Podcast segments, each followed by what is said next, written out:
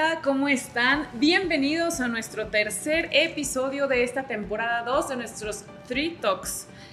Luis, ¿cómo estás? Muy bien, Angie, tercer episodio. Vamos, Vamos ¿eh? avanzando Bien. bastante bien, hay buenos comentarios, sigue la agenda. Y pues creo que este tema en particular, cuando lo vi, dije, ching, es un tema muy complejo para, para mi punto de ver, pero cuéntanos, Angie, ¿de qué vamos a platicar hoy? Te cuento. A mí me encanta muchísimo este tema y claramente tuviéramos aquí muchísimas horas para poder conversarlo y discutirlo. Y les cuento, entonces vamos a hablar hoy de inclusión, equidad y diversidad. Es un tema muy amplio, ya lo venimos hablando desde hace muchos años, sin embargo todavía seguimos en la lucha de poder lograr cerrar esa brecha de diferenciación y discriminación que hay algunas veces entre nosotros, entre los grupos, ya sea de trabajo, en la parte social, en la calle, en cualquiera de nuestros ámbitos. Em, Luis, yo te cuento, yo trabajo en una compañía en donde nos encanta también este tema, estamos muy dedicados a poder tratar de que las personas, sea del género que sean, sean de diferente índole social, religión, raza, lo que fuera, intentamos y hacemos todo lo posible porque se sientan en comunidad, en confianza, como si fuéramos, y, lo somos, nos sentimos así, como un solo equipo. Creo que todavía nos queda ahí un tramo largo de lograr que esto en la sociedad sea realmente efectivo, pero si nosotros vamos de a poquitos y colocando nuestro granito de arena en nuestro día a día con nuestra familia, con nuestras casas, seguramente vamos a llegar muy lejos y vamos a poder lograr lo que queremos. Entonces, aquí viene la parte interesante, aquí viene la discusión. ¿Cuándo es que decimos que realmente estamos siendo incluyentes? Fíjate, eh, me voy directamente a los datos para no tocar temas sensibles. Eh, son muchos datos. Generalmente me los aprendo de memoria y ahora sí los tuve que apuntar. Pero es impresionante que legítimamente somos un país que está empujando un tema de diversidad. Y ahorita vamos a ver, porque son varios focos. O sea, no nada más es de repente el caso que tenemos a la vuelta de la esquina. Son muchos focos el tema de diversidad.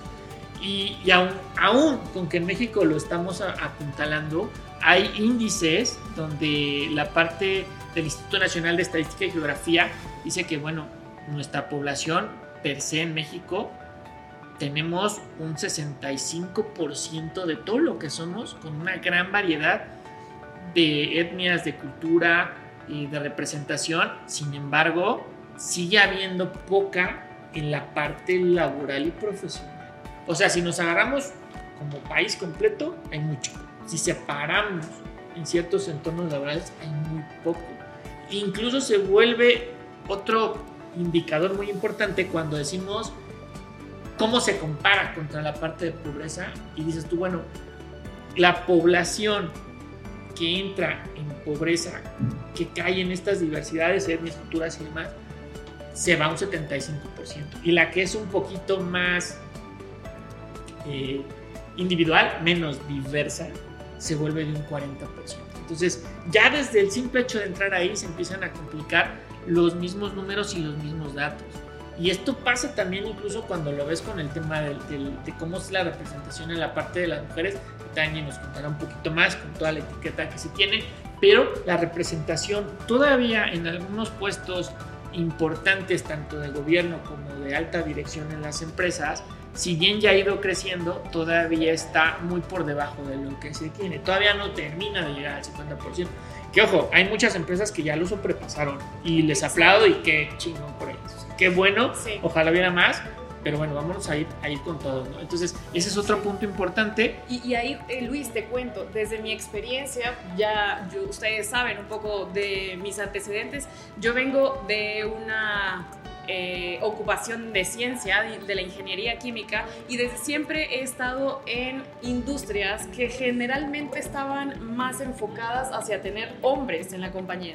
Y sí era cierto que era un poco difícil lidiar con que los altos puestos te pudieran ver como una propuesta para llegar a puestos de liderazgo. Esto afortunadamente ha ido disminuyendo en este tiempo, ahí tú tienes los datos precisos y a mí me da muchísimo gusto de verlo porque por ejemplo ahora en una compañía eh, de ciencia, de materiales, de industrias que generalmente, de construcción, de minería, que generalmente fueron de hombres, por así decirlo, ya somos muchas las mujeres que estamos allá adentro tomando decisiones importantes. Hay muchas presidentas aquí en México y en Latinoamérica me ha tocado. Em, tú sabes que por el trabajo yo he tenido que estar en diferentes países y todos vienen siguiendo con la misma tendencia y quieren los mismos ideales. Entonces, me siento yo también muy afortunada de poder ser una mujer que pues, vino de Perú, que tiene una carrera de ingeniería, que ahora está aquí, eh, que tiene responsabilidad por Latinoamérica en un país lindísimo como este, que ya me siento como de aquí casi. Eh, pero de sobre todo saber que somos escuchadas dentro de nuestras compañías. E-, eso es lo más importante. Creo que debe haber un derecho completo de oportunidades y de que se escuche a, la, parte femenina y, y a toda esta nos falta, ¿eh? Y, todavía. Y creo que, y, me quedo mucho con lo que mencionas, creo que sí te tocó estar en una industria de hombres. Creo medianamente por los datos que la parte química sí se estuvo un poco más permisible a la parte de la mujer. Digo, te lo digo porque hubo muchas mujeres muy importantes en la industria, sobre todo en la industria química que brillaron, desde doña María Curie, Marie Curie hasta todo para acá. Pero me acuerdo ejemplos, eh, hace algunos años me dediqué a la parte de seguridad y mi jefe era mujer y le tocaba ir ahí con militares, con policías y demás. Y también curiosamente venía de, de Costa Rica. Entonces, pues sí le tocó ir abriendo ahí brecha. Digo que bueno, se están dando las condiciones, pero pues al final es difícil, ¿no? Incluso hay, hay mucha documentación de eso, ¿no? De cómo manejar, cómo, cómo debes de manejarte cuando estás sentada en una mesa de, de alta dirección, pero que todos son hombres, porque al final tienes que poner ciertos límites, cierta base para que ahí, ¿no? Tu opinión vale como la de todos y tienes que ser muy marcada con eso. Creo que a veces nuestra manera cordial de ser aquí en México se, está mal y se pone, entonces es importante, es importante colocarlo. Y dentro de la discusión, yo lo que sí te diría es, pues hay que ser cuidadosos, ¿no? Porque creo que debe de darse de una manera orgánica. Y eso te lo dice la discusión y el libro. Es decir, yo pongo la oportunidad parejo para todos, yo la expongo de igual manera, yo doy la oportunidad de igual manera, pero el que la tiene que tomar es el que sea más adecuado para tener el trabajo. Exacto. Siempre. No, no, no nada más por decir es que yo ya tengo 4 contra 6 y si de aquí le muevo uno para acá ya soy 5 contra 5 y yo ya soy eh, del otro lado, palomita, tengo todos los beneficios, que ya hay muchos beneficios. Creo que eso no debe pasar, creo que eso tiene que ser muy claro, lo que sí tiene que pasar es dar las mismas oportunidades y que poco a poco se vaya Para dando. Todos. Se vaya dando. Por ahí me decían, oye, pues es que va muy despacito, entonces hay que de repente presionar o forzarlo. Bueno, tal vez creo que eso podía, podía ser muy, válido. Lo que no creo que es válido es que no se le dé el empleo al mejor candidato posible. Creo que eso siempre tiene que prevalecer y creo que eso es importante y creo que eso se tiene que cuidar en las empresas. Hubo casos de varias empresas que lo forzaron eh, incluso creando de repente puestos fantasmas y, eso se nota, y, se, nota, se nota cuando algo no es genuino y cuando realmente no lo estás haciendo porque te guste, porque quieres crear una cultura de inclusión, equidad y diversidad dentro de tu ambiente laboral. Y a ver, aquí para meter un poco de polémica y a ver si la gente no me ah, odia. Bueno. ¿Tú qué opinas? ¿Tú qué opinas? Y no voy a dar nombre, pero es una importante empresa que estuve. Sí. Eh, es gran amiga, ¿eh? Pero no la voy a decir para que no quemarla, pero seguramente vas a ver quién es cuando me Ella cuando entraba, eh, bueno, yo la trataba afuera y dentro de la empresa, porque éramos amigos.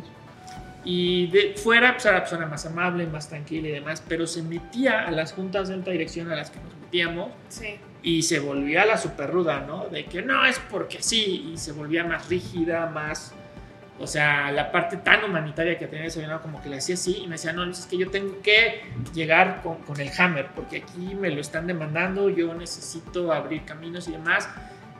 ¿Tú, qué, o sea, ¿tú cómo lo vives? ¿Sí, crees que sea necesario? ¿Tú ves que si hace falta el hammer? ¿Crees que ya no? Eh, ¿Tú qué opinas? Yo y desde que- las dos, ¿no? De cómo lo viviste en Perú y cómo lo viste acá. Sí. También métele controversia allá. No, pero mira que al final como que coincidimos todos, ¿eh? Me ha tocado estar en Argentina, en Brasil, aquí en México, Centroamérica, Caribe y al final todos creo que vamos empujando hacia el mismo lado.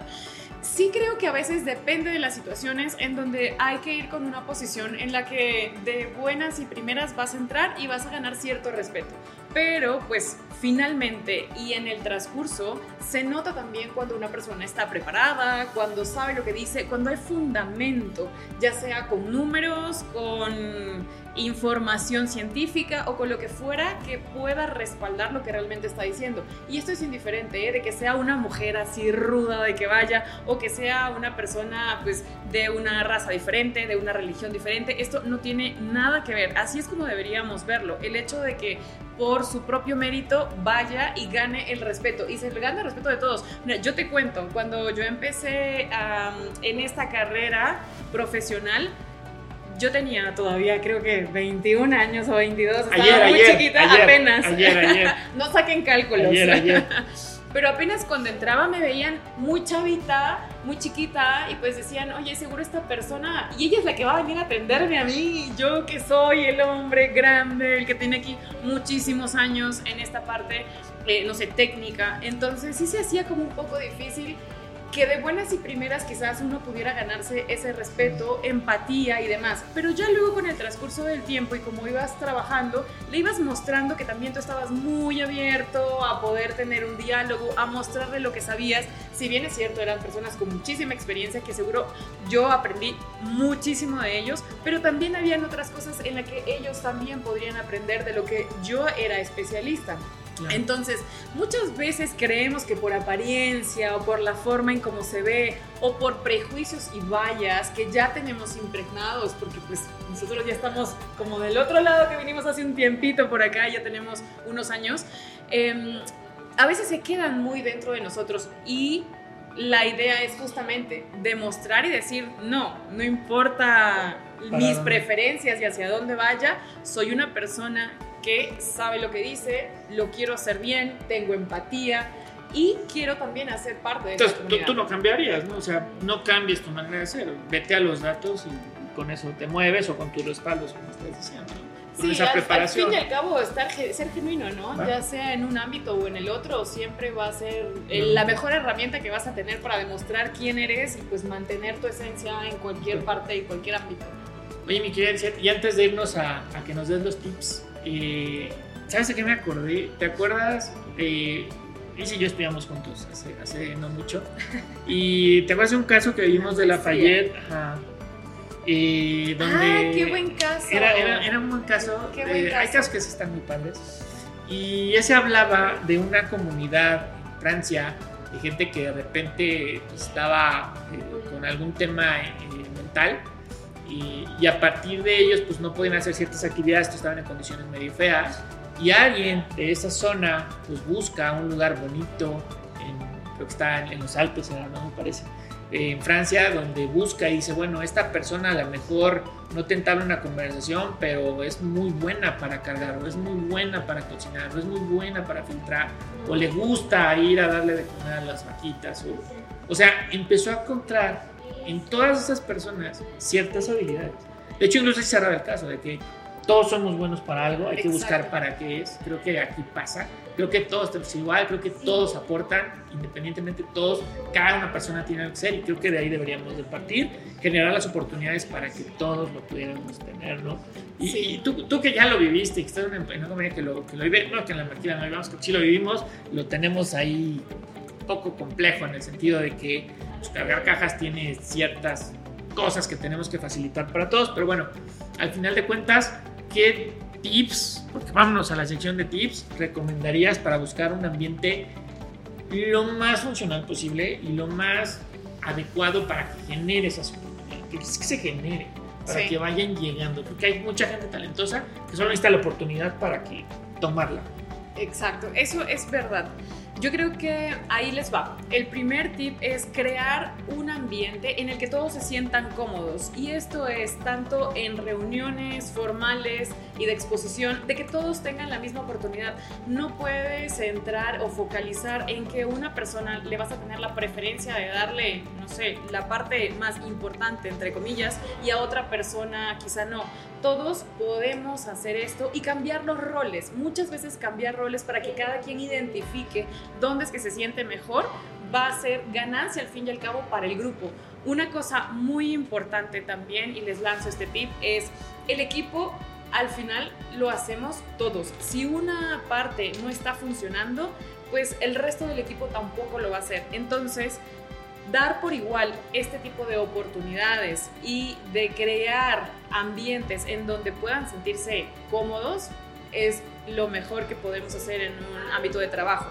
Por otro lado, también sabemos que el hecho de tener inclusión, diversidad, equidad, ayuda a las empresas a tener mejores desempeños. Es así que también tú debes ser consciente de considerar a todo tu equipo, a personas externas, internas, para que puedan participar y darle un aire nuevo y un aire fresco a tu ámbito de trabajo. Me encanta, me encanta. Creo que eso es lo importante, ¿no? Dar la oportunidad. Hablábamos en la episodio anterior hasta del trust, ¿no? Creo que aquí también aplica tener confianza, tener esa confianza. Totalmente, sí. Te sorprenderá, ¿eh? Dale.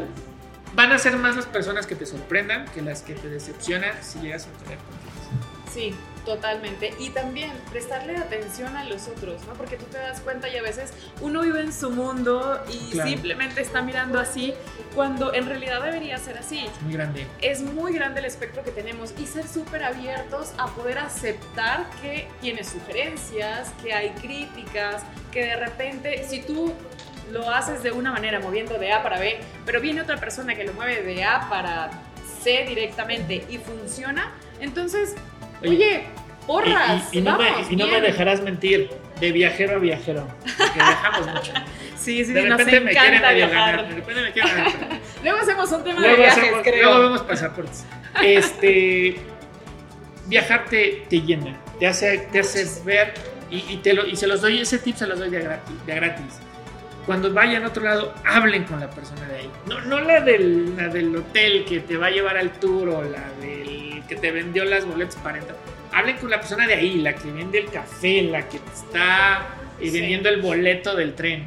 Y, platiquen. Y te va a abrir mucho y te vas a dar cuenta que el mundo es muy grande y, y es muy pequeñito. Entonces, eso creo que, que, vale mucho la pena. Y otro punto muy importante, y aquí también un tip, es sal de tu zona de confort estamos tan tranquilos donde estamos haciendo lo que hacemos que muchas veces ni siquiera nos damos cuenta o no queremos ver que hay algo diferente que nos puede dar un aire nuevo.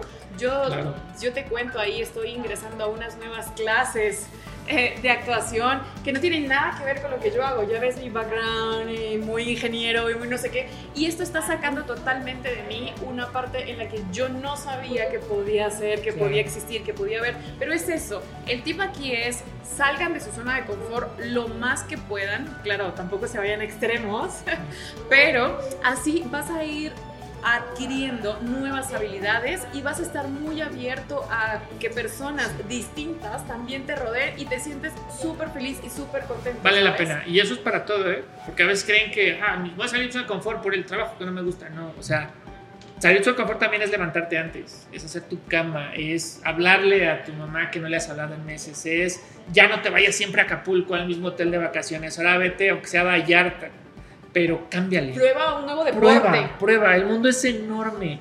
Yo me cuesta trabajo ver que la gente siempre vaya al mismo lugar.